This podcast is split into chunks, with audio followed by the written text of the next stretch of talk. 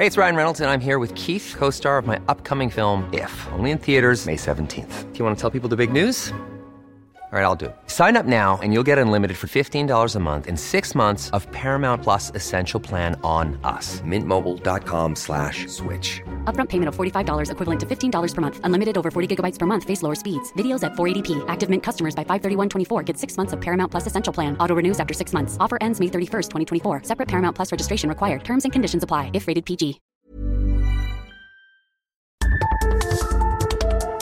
Las coordenadas de la información. Con Alejandro Cacho.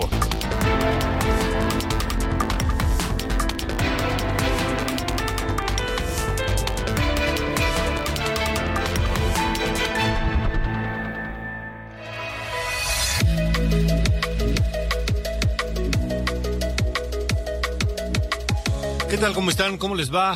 Bienvenidos a las coordenadas de la información. Hoy jueves 20 de julio de 2023. Les saludamos con enorme gusto y agradecimiento por permitirnos estar con ustedes la próxima hora a través de Heraldo Radio en toda la República Mexicana y su cadena nacional y a través de Now Media Radio en los Estados Unidos. Les saludo, les saludo a nombre de este equipo, Diana Bautista en la jefatura de información, Ángel Arellano en la producción y Ulises Villalpando en los controles. Yo soy Alejandro Cacho y ojalá nos estén escuchando ya en casa, ya a punto de descansar y si no, pues donde quiera que se encuentren, espero que terminen pronto su día y puedan llegar a casa con los suyos. Esta noche, esta noche en las coordenadas de la información.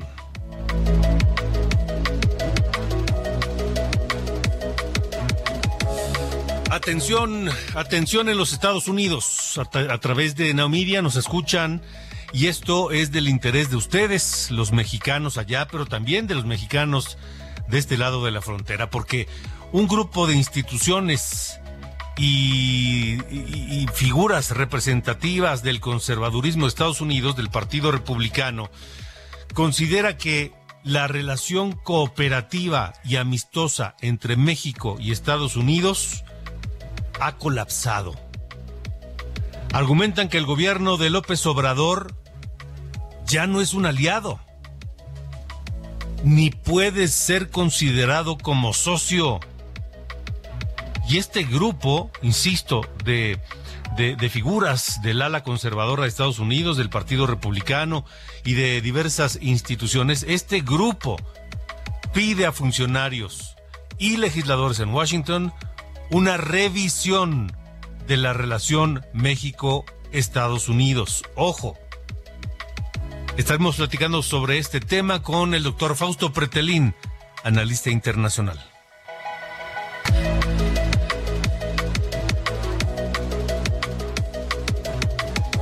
También esta noche, esta noche platicaré con la diputada federal Cecilia Patrón quien además es la secretaria general del Comité Ejecutivo Nacional del PAN. Vamos a platicar de ella porque es la candidata más sólida para ser la presidenta municipal de Mérida, la capital de, Yucatán. Mérida, que es una ciudad pujante, una ciudad que en los últimos años ha tenido un boom inmobiliario económico, muy importante. Por lo mismo, esto ha provocado una enorme migración hacia la capital yucateca.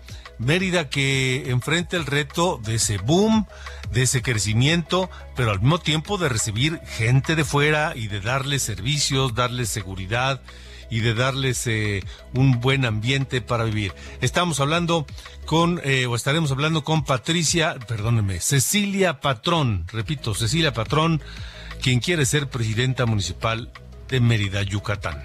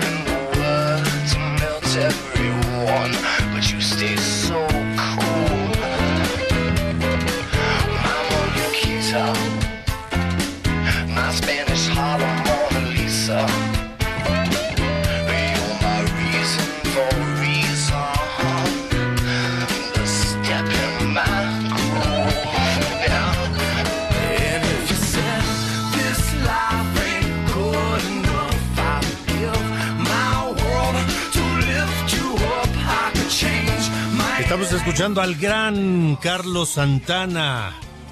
Porque está de fiesta Carlos Santana, mi querido Ángel Arellano. Buenas noches. Hola, buenas noches. Sí, 76 años ya. Hoy es su cumple de Carlos Santana, que nació allá en Autlán de Navarro, Jalisco, 20 de julio de 1947. Aunque, pues, eh, muy, muy joven emigró a, primero a Tijuana, después allá a Estados Unidos, a San Francisco.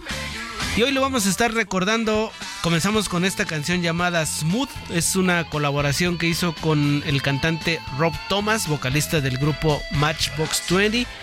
Y es también parte del disco llamado Supernatural, que fue uno de los grandes triunfadores de, eh, de la carrera de Santana allá de 1999, que ganó nueve premios Grammy. Así que arrancamos a este ritmo, Alejandro. Sé que te gusta Santana, así que esta noche dedicada a este, a este músico jalisciense. Me encanta Carlos Santana, me encanta Carlos Santana, porque además de ser una historia exitosa de un mexicano en los Estados Unidos, eh, es un maestrazo, considerado uno de los mejores guitarristas de la historia y, y talentosísimo, mi querido eh, Ángel. Pero además de todo eso, a mí ciertas canciones de Carlos Santana me traen algunos recuerdos. Pues sí, como debe ser la música, Alejandro. Así es, así la es, música así nos es. evoca este capítulos de nuestra vida, así que Así es. es la mejor forma de disfrutar la música. Oye, dime algo. Dime, Carlos dime. Santana fue de los primeros que, que comenzaron con estas, esta, esta corriente de las colaboraciones. Pues podría ser porque él no, él no, no canta, o sea, se, se auxilia de, de otros músicos, de cantantes en específico. Y pues sí, podría ser alguno de los primeros, porque ahora ya es la generalidad, ¿no? Claro, Este, claro, claro. Está lo que, lo que hablábamos de, de Britney Spears, ¿no? Con. Ah, bueno, que ahí ya no alcancé a entrar, pero Britney Spears va a hacer una colaboración con el vocalista de Black Eyed Peas, Will I, I Am. Y lo hemos visto, la hemos visto con Elton John. Y a Elton John con Dua Lipa y a Dua Sí, Lipa sí, con sí. otros y así. Es la Pero- pues el talento aprovechado Pero fíjate, por ejemplo, esta colaboración es de los 90, si no me equivoco. de los ¿no? 90, sí, exactamente. Y, y antes hizo con la- la- la- eh, aquella grandísima colaboración con Tito Puente. Con Tito Puente, oye, Con ¿cómo otro, va? otro de los de los temas de Santana que no podemos dejar de escuchar esta noche. Sí, ahí está, ahí está formado ya, Alejandro. Me parece muy bien. ¿No? Gracias, mi querido. Ángel. Gracias. Súbele, mi querido Ulises.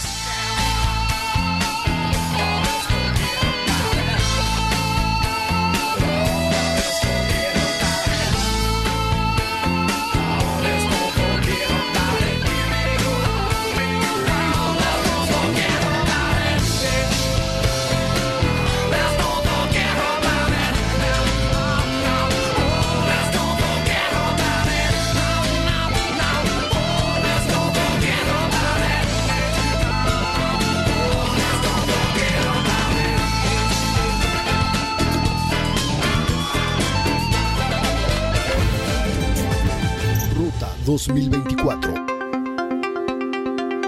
Iniciamos esta noche con la Ruta 2024, este camino que nos llevará a la elección más grande de la historia el eh, 2 de junio del año próximo y donde estarán en juego muchas, muchas posiciones, no solamente la presidencia de la República, el Congreso completo, los 500 diputados, los 128 senadores, nueve gubernaturas y más de 2.000 presidencias municipales entre ellas algunas de ciudades muy importantes, muy importantes, y entre ellas se cuenta Mérida, la capital yucateca. Mérida que enfrenta retos interesantes, primero porque ya tiene rato siendo una de las ciudades más seguras del país. Entonces, pues eso, por lo menos lo debe mantener quien llega al gobierno de, de la capital yucateca. Otro de los retos es eh, el dar servicios, pero servicios a todo mundo, porque ha experimentado un boom económico y un boom inmobiliario la, la capital, Mérida, muy importante en los últimos años, que ha llevado a mucha gente allá. Gente a la que hay que atender, a la que hay que darles agua, calles, alumbrado y seguridad. Pero no solamente a ellos, sino a los propios yucatecos, a los propios meridanos, que ya han estado ahí desde tal vez el principio de sus días y que, y que, y que tal vez no han sido beneficiados con los servicios que todo mundo merece. Hoy platiqué con Cecilia Patrón. Ella es la secretaria general del PAN, es diputada del, del, del- PAN, diputada federal, y quiere ser presidenta municipal de Mérida.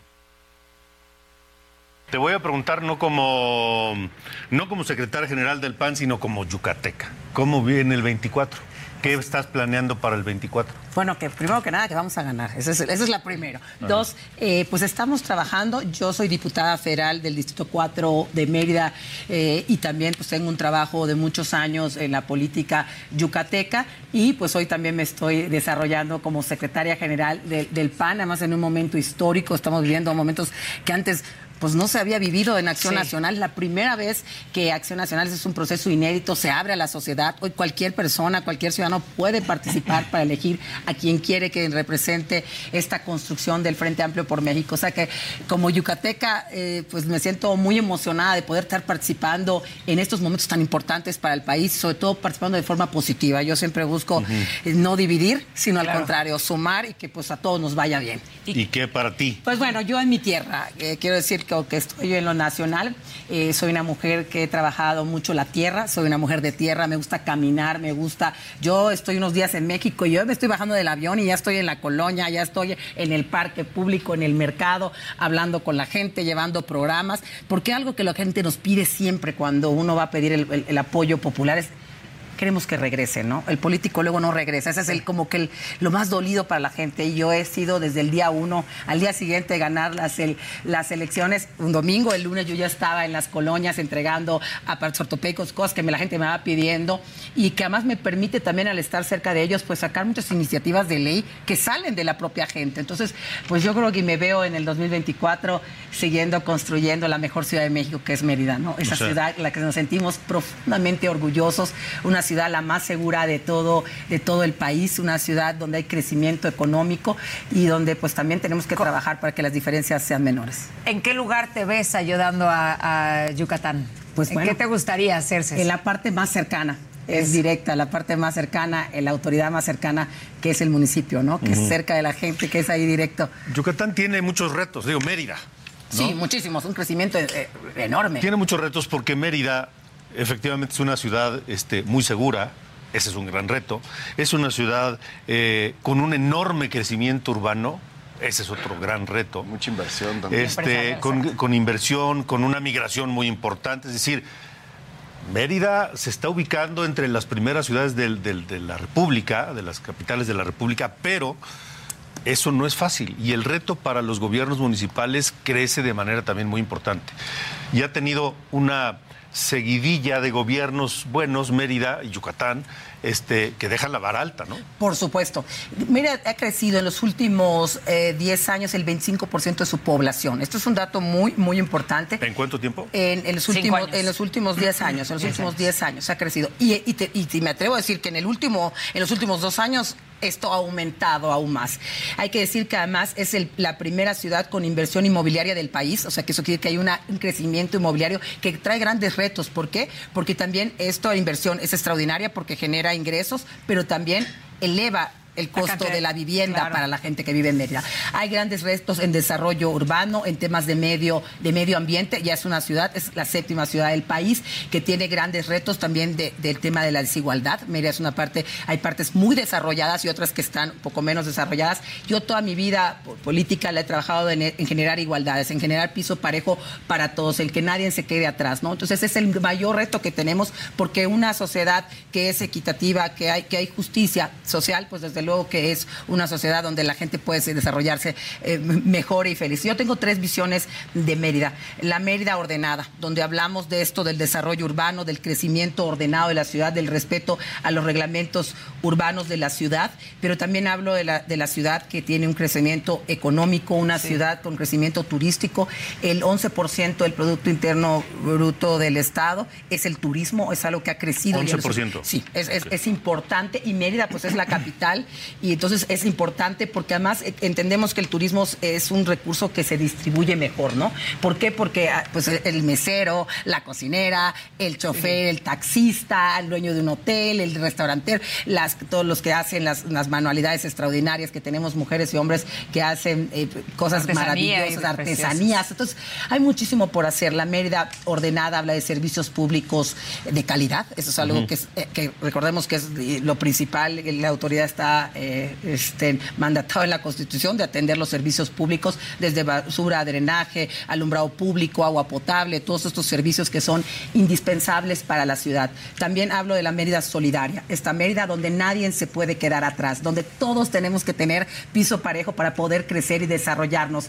Este es, este es, este es el reto más importante porque en Mérida tú puedes ir y vas a encontrar que todos tienen calles, todos tienen agua, alumbrado público, sí, pero también hay desigualdad en el tema Eso, económico. A eso es a lo que Sí. voy, porque los retos son importantes, se está convirtiendo en un- una urbe muy importante, servicios públicos de calidad, pero para todos. Ah, no, no, no. Por eso hablo de la media solidaria. Sí, Esto sí, es sí. parejo. Sí. O sea, es piso parejo. Y lo que se da un servicio en cualquier lugar es idéntico Para el para el de otro. al- para el de atrás, para el de en medio, para el oriente, el poniente, el centro, el sur, para todos parejos. O sea, no puede haber dis- distinción entre unos y otros, ¿no?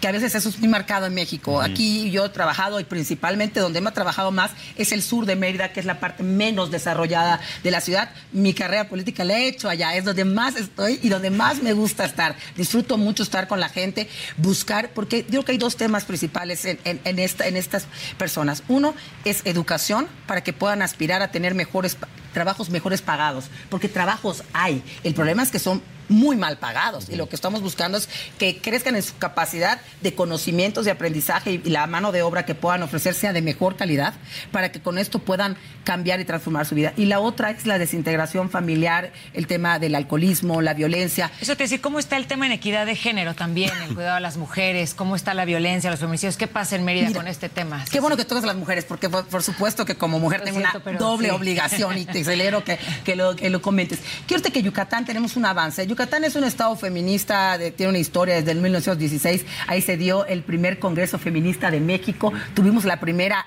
al- eh, regidora del país fue una meridana, Rosa Torres, y también tuvimos las primeras diputadas del país, ¿no? Entonces, eh, hay una historia del feminismo, pero esto tenemos que llevarlo a que sea una historia de igualdad para las mujeres, ¿no? Donde haya equidad y justicia para las mujeres. Eh, eh, se ha avanzado mucho y yo siempre digo que el amor se demuestra en el presupuesto. Tú puedes hablar mucho de un tema, pero si no lo, o sea, si quieres realmente saber si lo ama o no lo ama y si está comprometido, es que le invierte recurso público a ese tema. Y en Yucatán se ha crecido en 122% el presupuesto para las mujeres. O sea, que yo creo que eso es un gran avance. Desde luego que todavía hay muchísima violencia. Hoy las mujeres ya denuncian también. O sea, eso, eso ha ido cambiando. Es, que ¿por qué ha crecido también? Porque hoy la mujer ya está dispuesta a denunciar. Y también hay que decirlo, pues que la, la mayor violencia está en las casas. Entonces tenemos que trabajar mucho desde el hogar, desde la casa, para cuidar y proteger a las mujeres eh, yucatecas y mexicanas, que además pues son mujeres extraordinarias, que todos los días trabajan, pero cuidan a los hijos, pero cuidan al abuelo, ¿no? Y cuidan a la abuela y que están en todo, en todo el proceso de la vida diaria. Además son las que más participan en política también, hay que decirlo. A ver, ya que hablamos de números, ¿cómo están los números de, de preferencias partidistas? Porque hemos visto un crecimiento de Morena importante en muchas regiones del país, en muchos estados, y Yucatán, No es la excepción. aunque, aunque, hay un, aunque el PAN sigue siendo dominante, digamos, pero Morena ha venido creciendo fuerte. Sí, claro, mira, creo que esto se ha dado en los fenómenos como se dio en el fenómeno Fox y todo, que los Claro. partidos crecen, ¿no? Pero tampoco esto es permanente. Que sí creo que los meridanos son gente que además tiene una alta participación democrática, son gente que sabe elegir, que además cruza su voto, quiero decirlo, que eligen a las mejores hombres y mujeres.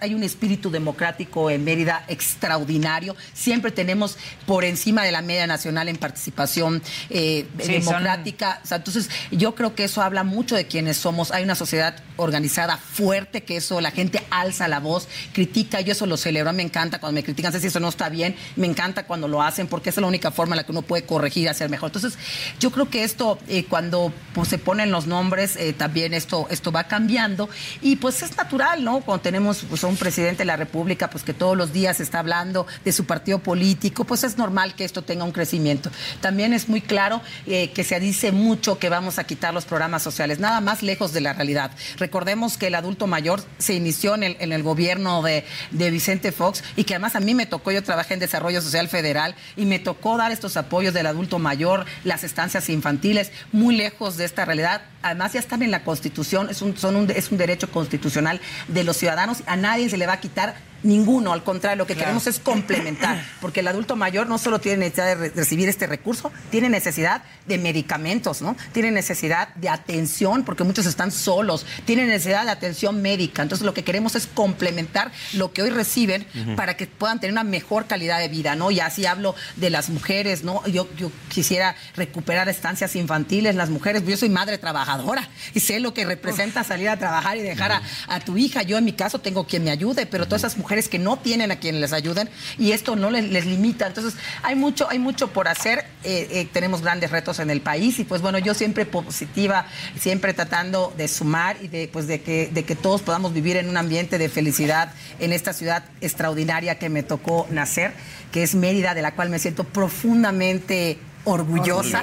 Pues te vamos a seguir viendo sin duda, vamos a seguir sabiendo de ti, vamos a seguir platicando en esta ruta 2024 que ya iniciamos aquí. Ya se arrancó este Heraldo. proceso, ¿no? Sí, y este y pues suerte. Y estaremos en comunicación. Yo a la suerte le llamo trabajo, ¿no? Bueno, muy bien. Trabajo de todos los días sin descanso. Gracias por haber estado aquí. Ahí está, Cecilia Patrón, apréndanse el nombre porque la vamos a estar escuchando, puede ser la próxima presidenta municipal de Mérida, Yucatán. Vamos contigo, Elia Castillo, porque el INE aprobó fiscalizar todo lo que tiene que ver con los eventos y la publicidad de los aspirantes a las candidaturas presidenciales, Elia. Muy buenas noches, Alejandro. Te saludo con mucho gusto a ti, al auditorio. Así es, con siete votos a favor y cuatro en contra, el Consejo General del INE aprobó el acuerdo que da luz verde para fiscalizar los recursos empleados para publicidad en todas sus modalidades espectaculares, bardas para buses, lonas, redes sociales y todas las plataformas de Internet, así como en las giras que realizan las corcholatas y también los aspirantes a encabezar el Frente Amplio por México. Eh, pues bueno, ya se aprobaron justamente estos mecanismos que son independientes a los ordenados el día de ayer mediante sentencia del Tribunal Electoral del Poder Judicial de la Federación. Al- eh, Alejandro, cabe señalar que el INE no ha sido notificado aún de estos lineamientos. Por eh, justamente por este hecho se suscitó un debate entre los consejeros, ya que eh, los de cuatro de cuatro consejeros, entre ellos la consejera presidenta. Eh, Guadalupe Tadei, bueno, pues señalaban que habría que esperar justamente que llegaran esta esta notificación del Tribunal Electoral para poder ya eh, justamente eh, mm, redactar estos estos lineamientos ordenados por el tribunal. Sin embargo, el, resto de los consejeros consideraron que es necesario y urgente poder poner ya eh, estos lineamientos y medidas, frenar estas estas campañas de publicidad que no ha- no están siendo reportadas tanto por los partidos como por los aspirantes a los dos procesos, tanto el de Morena y aliados como el de PAN, PRI, PRD en el Frente Amplio por México. Así que, bueno, será un trabajo coordinado entre la Unidad Técnica de Fiscalización, la Unidad Técnica de lo Contencioso Electoral, las juntas locales y distritales del INE en las 32 entidades del país y para poder compartir información relacionada con los actos y las propagandas que o la propaganda que realiza Morena y la oposición previos al inicio del proceso electoral 2023-2024 que inicia el próximo 4 de septiembre y de eh, la- eh, las precampañas que comienzan la segunda quincena de noviembre. Así es que bueno, el INE vigilará los actos y la publicidad tanto de los seis aspirantes a la Coordinación Nacional de, los Comités de Defensa de la Cuarta Transformación y de los 12 candidatos a encabezar la construcción del Frente Amplio por México. Correcto, Esto fue lo que aprobó justamente el día de hoy el INE. Gracias, Elia Castillo. Buenas noches. Muy buenas noches. Buenas noches. Y esa fiscalización incluye a los amlitos, esos muñequitos tan bonitos. Y seguro no, seguramente no le va a caer nada bien eso a ya saben quién. Vámonos a la pausa. Escuchamos a Santana con este uno de sus grandes temas, Black Magic Woman, un tema que originalmente en 1968 fue lanzado por Fleetwood Mac. Pero nadie se acuerda de eso porque en el 70 Carlos Santana la convirtió en un éxito hasta nuestros días. I've got a black magic woman, got me so blind I can't see.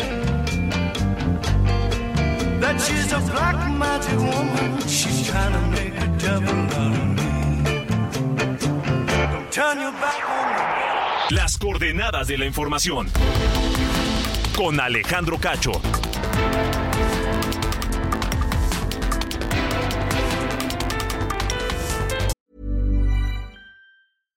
Ready to pop the question? The jewelers at BlueNile.com have got sparkle down to a science with beautiful lab grown diamonds worthy of your most brilliant moments. Their lab grown diamonds are independently graded and guaranteed identical to natural diamonds, and they're ready to ship to your door. Go to BlueNile.com and use promo code LISTEN to get $50 off your purchase of $500 or more. That's code LISTEN at BlueNile.com for $50 off. BlueNile.com code LISTEN.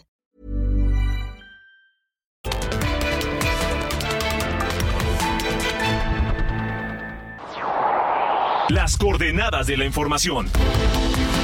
Con Alejandro Cacho.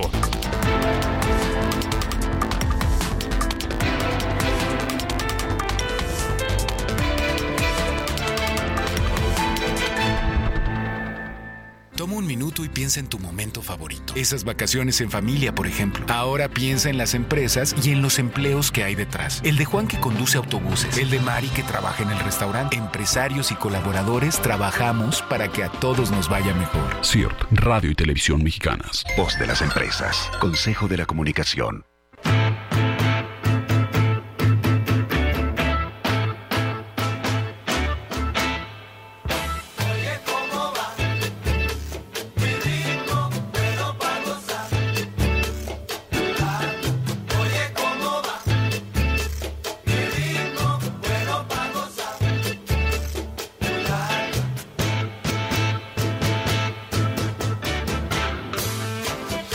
Oye, ¿cómo va otro de los temas icónicos del gran Carlos Santana? Que a mí en lo particular me trae buenos recuerdos, muy buenos recuerdos me tiene, me trae este tema. Oye, ¿cómo va? Que originalmente fue un mambo compuesto por Tito Puente, el gran Tito Puente, 1963, pero otra vez, otra vez Santana, así como pasó con Black Magic Woman, Santana lo tomó y lo popularizó en su versión de, este rock latino psicodélico de 1970 que llegó al número 13 del Billboard Hot 100 y lo convirtió también en un tema inolvidable. Carlos Santana cumple hoy 76 años y así lo recordamos.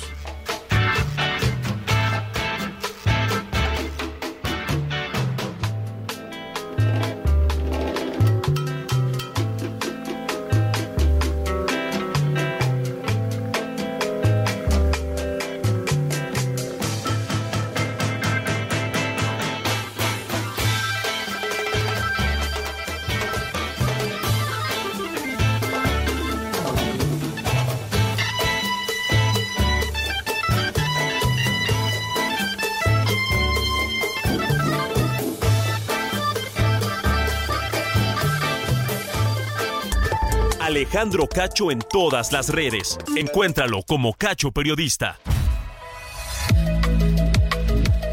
Buenas noches, soy Diana Bautista y les saludo con el resumen de noticias.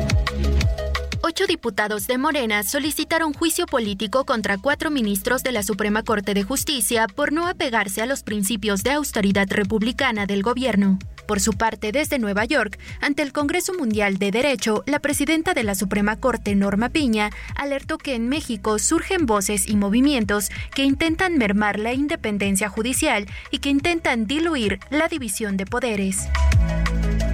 El PAN presentó una denuncia ante la Comisión Interamericana de Derechos Humanos contra el presidente López Obrador por la constante persecución de los aspirantes del Frente Amplio por México, en particular Xochil Gálvez, Francisco García Cabeza de Vaca y Santiago Krill. La Fiscalía de Campeche cateó nueve inmuebles presuntamente vinculados al dirigente nacional del PRI, Alejandro Moreno, derivado de la carpeta de investigación en su contra por el delito de enriquecimiento ilícito. En Guanajuato, la Comisión Estatal de Búsqueda de Personas emitió una ficha para localizar a Catalina Vargas, integrante del colectivo Unidos por los Desaparecidos de León, quien fue vista por última vez el lunes pasado. Un juez federal dio un plazo de 24 horas para que la directora de la CONADE, Ana Gabriela Guevara, cumpla en su totalidad con el pago de las becas a las integrantes de la Selección Nacional de Natación Artística. Finalmente, el Departamento de Justicia y el de Seguridad Nacional de Estados Unidos investigan las recientes denuncias sobre trato inhumano a migrantes en la frontera con México, como negar agua a migrantes y devolver incluso a niños y bebés a las aguas del Río Grande, órdenes presuntamente dadas por el gobernador de Texas, Greg Abbott. Estas fueron las noticias de este jueves. Buenas noches.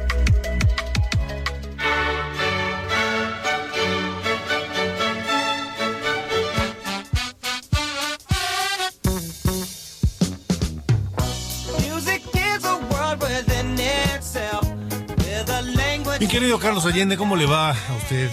Todo bien, señor Cacho. Hoy, fíjese, nada más, ¿eh? Le traigo una cosa fenomenal. Algo que, pues uno que tiene este tiempo de sobra y conocimientos específicos, puede darse el lujo, ¿no? De dar aquí una especie de breve análisis. Ves que eh, Víctor Hugo Romo fue a, denunciar, ¿no? A, a Xochitl Galvez por cuatro, cuatro distintos delitos, ¿no? Que es enriquecimiento ilícito, tráfico de influencias, conflicto de interés y corrupción. Según eso, lo que él dijo, esos son los cuatro delitos por los que la fue a denunciar. Bueno, em, me permití echarme un clavado, ¿no? Al Código Penal de la Ciudad de México para ver, pues, cómo estamos, ¿no? Saber cuál es la descripción del delito y ver si así someramente podremos estar ante algo que tendría, este, patas. Entonces, Enriquecimiento ilícito, según es como el servidor público que usa su puesto cargo o comisión para incrementar su patrimonio sin comprobar su legítima procedencia. Pues, podría ser. Pero ahí habría que hacer una investigación este, general que digo, com- sin comprobar la legítima procedencia no creo que podría estar ahí porque pues, al final el pago... Ah, espérate, pero no, no di el contexto. Toda No, esta bueno, denuncia sí. viene... No, sí, yo ya me aventé así. de- Toda esta denuncia viene porque según Víctor Hugo Romo dice que hubo dos desarrollos durante su administración de 2015-2018 que lograron permisos y contrataron para desarrollar este edificios y la fregada y eh, contrataron a las empresas de Xochitl. Entonces, pues, ahí como que hay algo de inicio sospechoso.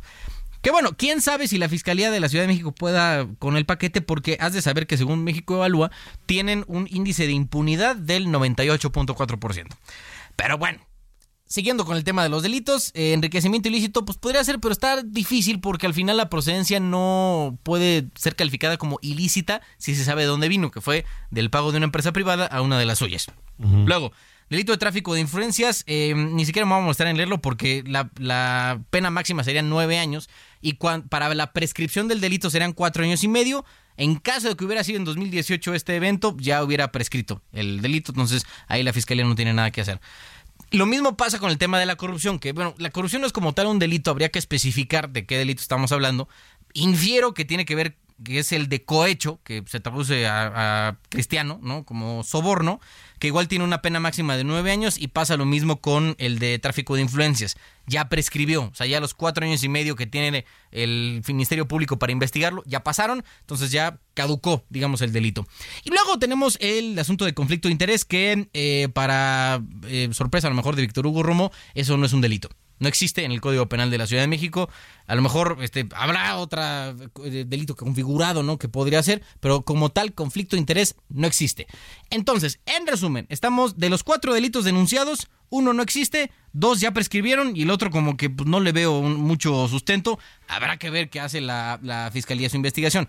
La cosa es que para la prescripción ya estamos a escasos meses, entonces podría ser que todo esto se convierta en una denuncia basura hecha por Víctor Hugo Romo, un añejo rival de la rival político de Xochitl Gálvez. Dos cosas. Sí, señor. Uno, Víctor Hugo Romo anda de queda bien con ya Sí, sabes quién. pues todo el mundo, ¿no?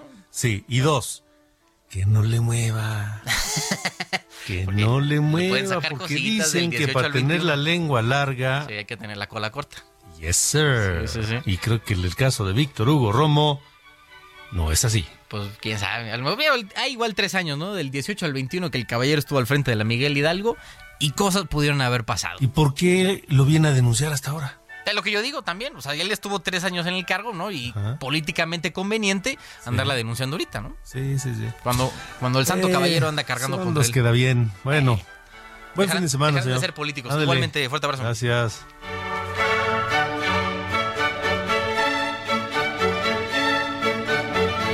Las coordenadas de la información. Con Alejandro Cacho. Continuamos, son las 8 con 39 minutos, 8 de la noche, 39 minutos. Al principio del programa les, les hablaba de este, de este tema, les adelantaba que platicaríamos sobre esta eh, intención y pe- petición de la coalición de políticas conservadoras de Estados Unidos, México, que conforman grupos y figuras cercanas al expresidente Trump, al gobernador de Florida, Ron DeSantis, es decir, al ala conservadora del Partido Republicano. Y estos eh, personajes y esta coalición, estas, estas organizaciones, están pidiendo a funcionarios del gobierno de Biden y a legisladores en Washington revisar la relación México-Estados Unidos. Sabemos que México, en el gobierno de Andrés Manuel López Obrador, ha cometido muchas torpezas y muchos hierros en la relación con Estados Unidos. ¿Por qué?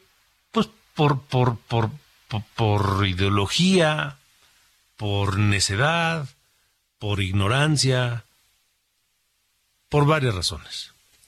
Y eso ha deteriorado a un punto la relación, cuando además dicen que la niña es chillona y la pellizcan, cuando la ala conservadora del, del Partido Republicano está tomando mucha fuerza en Estados Unidos, ocurre esto mismo. Entonces piden revisar la relación México-Estados Unidos y argumentan que el gobierno de Andrés Manuel López Obrador ya no es un aliado y que tampoco se le puede considerar un socio. Esta coalición, en un comunicado, sostiene que el gobierno de López Obrador, uno, ha expresado su disposición a establecer pactos con los cárteles del narcotráfico y ha manifestado su disposición a defenderlos de acciones por parte de Estados Unidos. Dos, que no está cumpliendo con su deber de ejercer plena soberanía sobre su territorio y ciudadanía. Tres, que está fallando en su obligación de proteger su territorio y evitar que sea utilizado como una base de operaciones contra sus vecinos. Cuatro, que no está, el gobierno de México, todo esto es el gobierno de López Obrador, que no está cumpliendo con su deber de defender las instituciones cívicas mexicanas y muestra una creciente hostilidad hacia una sociedad civil mexicana libre.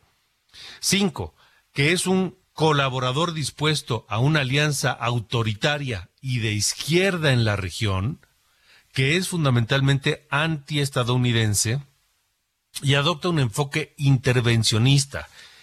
Otro punto, que está interfiriendo, insisto, todo es el gobierno de López Obrador, está interfiriendo activamente en el proceso electoral de Estados Unidos. Y esto incluye, pero no se limita solamente a los ataques oficiales del parte del gobierno mexicano, entiéndase, de Andrés Manuel López Obrador, contra candidatos actuales a la presidencia de Estados Unidos.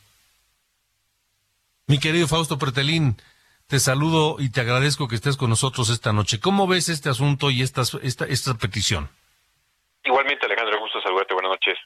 Pues mira, es una visión muy clara, conservadora, pero clara a fin de cuentas de un grupo de, de think tanks, de los llamados tanques de ideas o asociaciones que están vinculadas, eh, pues algunos de ellos con el Partido Conservador. Pienso, por ejemplo, en el en The Heritage Foundation, que si tú recuerdas, pues alimentaba mucho de ideas al presidente Reagan. Es eh, de alguna forma un, un elemento de presión muy clara en contra de los demócratas, en contra de la Casa Blanca, eh, sobre mm, la inacción o cómo eh, México mm, se ha ido descomponiendo en materia de seguridad y esto ha generado también pues eh, eh, que haya impactos hacia Estados Unidos. Eh, es una combinación, una mezcla de hechos eh, reales, pero también eh, un poco escandalosos o, fuera de la realidad, como el hecho de que no sea un socio todavía México. Por el contrario, creo que, pues al ser, al, al- ser eh, eh, países eh, fronterizos, lógicamente tenemos un destino en común. Eh, pero sí es un es un retrato en, en cierto sentido muy fiel de lo que piensan los conservadores es allá en Estados Unidos y es muy importante es muy importante atender o escuchar no por eso creo que tener una política exterior eh, vigente activa no algo que no ocurre en este país en estos momentos es siempre muy importante no para atender este tipo de, de expresiones eh, y de dimensionarlas en su realidad, eh, eh, en su justa me- me- eh, realidad. Porque, Fausto, eh, tal vez algunos de estos argumentos que ya leí y que ellos expresan, eh, estos conservadores en Estados Unidos, pues no son mentira. No están inventando nada. Tal vez visto desde su perspectiva estén un tanto distorsionados o exagerados algunos de ellos. Pero la verdad es que todo es cierto, ¿eh? Sí, hay un componente político eh, que puede llegar a desvirtuar un poco eh, la realidad, pero en, eh, en estricto sentido, cuando mencionan el tema de seguridad, o eso sí, sí, pues no, no podríamos decir que, que están mintiendo, ¿no? Sí, sí es preocupante y más allá de que lo digan los conservadores estadounidenses o quienes sean, sí deberíamos de atender mucho este tema eh, porque sí, sí es eh, preocupante para el interior de este país, ¿no? Y segundo, eh, el hecho de que no, no esté madurada una política exterior desde México, eso también preocupa, porque habla de que faltan los vasos comunicantes, faltan los diálogos, falta el diálogo con estos organismos, eh, acercamientos, eh, y, y- y- y creo que pues ahí también tiene mucha razón, es decir, ellos están proponiendo algo eh, que es muy real y sobre todo eh, se van acercando las elecciones presidenciales del próximo año en Estados Unidos, la presión de Texas eh, con las boyas en el río Bravo, es decir, sí hay varios elementos eh, que sí tendrían que preocuparnos. ¿no? Fausto, eh, ¿el gobierno mexicano está a tiempo de hacer algo? O sea, quedan un año y tres, cuatro meses.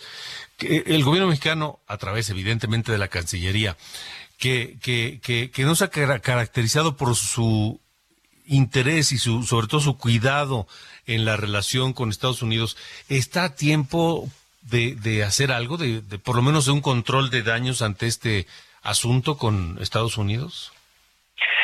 Mira, eh, lo que no se hizo ya en casi cinco años es muy difícil que lo hagan en uno. Eh, yo creo que la, la visión del presidente mexicano fue incluir eh, el tema comercial eh, con Estados Unidos como si fuera una política doméstica.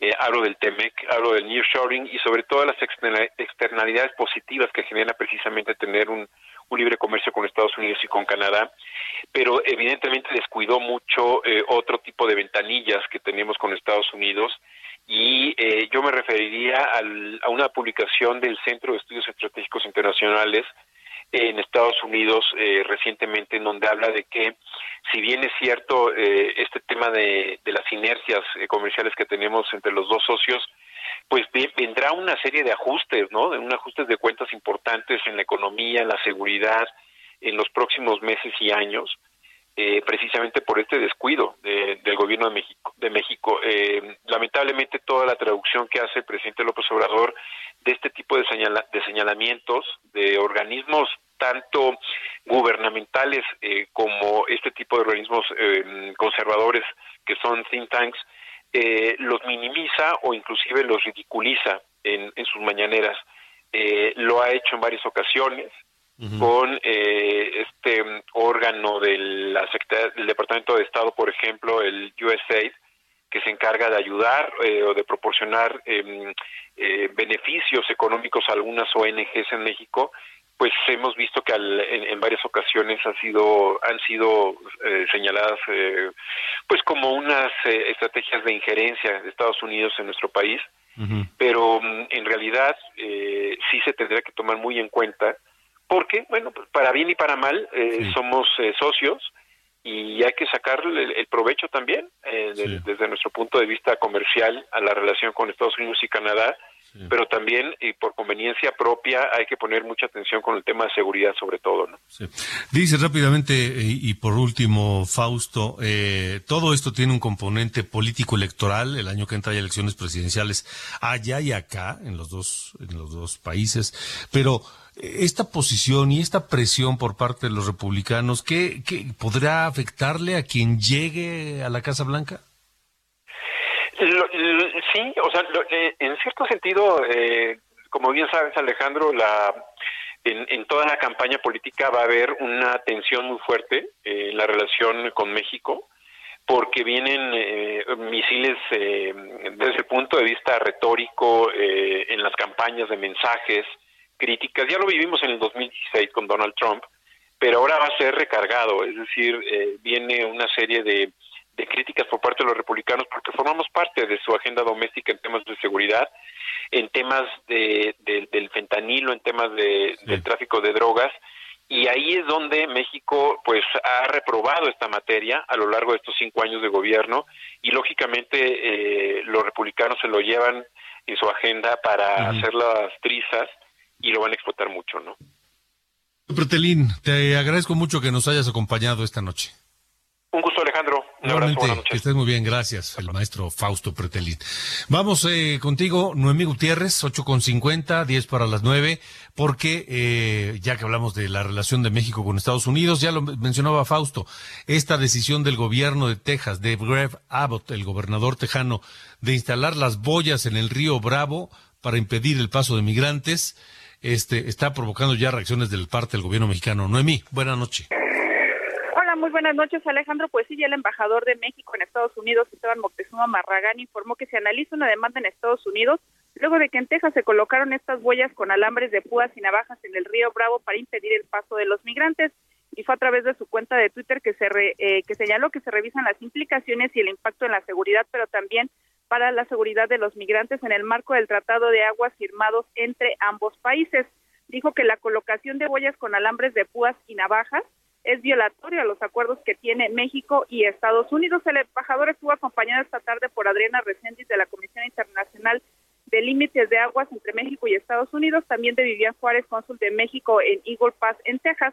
Recordemos que fue el 17 de julio que el presidente López Obrador llamó a los paisanos que viven en ese país en la Unión Americana a no votar por los republicanos y señaló que son acciones publicitarias y muy vulgares las que puso en marcha el gobernador de Texas, Greg Abbott. Dijo que no tenía conocimiento que Alicia Bárcena, secretaria de Relaciones Exteriores designada, había mandado una nota diplomática a Estados Unidos el 26 de junio por ese motivo. Alicia Bárcena, cuando ya recién tomó el cargo, pues dijo que ellos estaban preocupados y sobre todo que iba a ver que no estuvieran traspasando eh, parte del territorio mexicano. Pues Alejandro, parte de la información que se ha generado este jueves. De acuerdo, gracias Noemí, buena noche. Buenas noches. Vamos rápidamente a ver qué hicieron los aspirantes a la candidatura presidencial para el año que entra. En el día 32 de 70 de las giras de los aspirantes de Morena a la presidencia, desde Jalisco, Marcelo Ebrard se deslindó de las bardas y los espectaculares que hay con su imagen en diferentes estados del país y aseguró que no le puede pedir a la gente que lo apoya que no coloque la publicidad. En Tampico, Tamaulipas, Ricardo Monreal continúa hablando de la propaganda que tienen las demás corcholatas. En esta ocasión, agradeció a los medios de comunicación que lo acompañan en sus giras, pues dijo que sin su ayuda estaría muerto, pues él no cuenta con publicidad. y lo que ustedes me ayudan, porque los medios son los que se han portado muy bien. Si no fuera por ustedes estaría muerto. ¿Cómo se darán cuenta que estoy acá? Si no hay nada, una lona, una barda, un espectacular, no hay nada. En el Estado de México, Adán Augusto López arremetió contra el expresidente Vicente Fox luego de que mencionara que espera que se regresen las pensiones a los exmandatarios en 2024. Claudia Sheinbaum está en Baja California Sur, donde se reunió con pescadores y empresarios turísticos. Manuel Velasco del Partido Verde llegó a Sonora para reunirse con el gobernador del estado, Alfonso Durazo, y sostener conversaciones con ambientalistas. Desde San Luis Potosí, Gerardo Fernández Noroña del Partido del Trabajo habló del panista Santiago Krill tras las declaraciones que dio sobre una supuesta discriminación en su contra. Ahora falta que se ponga con sus lágrimas de crocodrilo a decir cómo sufrimos los güeros de ojos. No, se tenía que decir y se dijo que no mames. O sea, ¿cómo dice eso? Un privilegiado de toda la vida. Por su parte, Santiago Krill, aspirante a candidato presidencial del Frente Amplio por México, le mandó un mensaje al presidente Andrés Manuel López Obrador, quien rechazó haberlo discriminado por su color de piel. Se ha metido en lo personal conmigo y con mi familia y le digo al presidente que el que se lleva, se aguanta, porque conmigo no se mete, así sea el presidente y jefe de Estado, y mucho menos en temas familiares. Desde Chihuahua, Xochitl Gálvez solicitó a la organización Ley y Democracia suspender la marcha que tenía programada este domingo 23 de julio para apoyarla al considerar que sería un acto anticipado de campaña. Finalmente, el priista Enrique de la Madrid viajó a Saltillo donde se reunió con maestros para hablar de la economía estancada, la inseguridad y la pobreza, enfocando la atención en la educación como pilar fundamental para superar los desafíos actuales. Esta fue la actividad de los precandidatos presidenciales. Gracias, gracias eh, Iván. Y nos vamos con este gran tema, un súper tema de Carlos Santana. María María, con la colaboración del dueto The Product GNB, que es parte de este exitosísimo álbum Supernatural de 1999. Pase buena noche. Hasta mañana.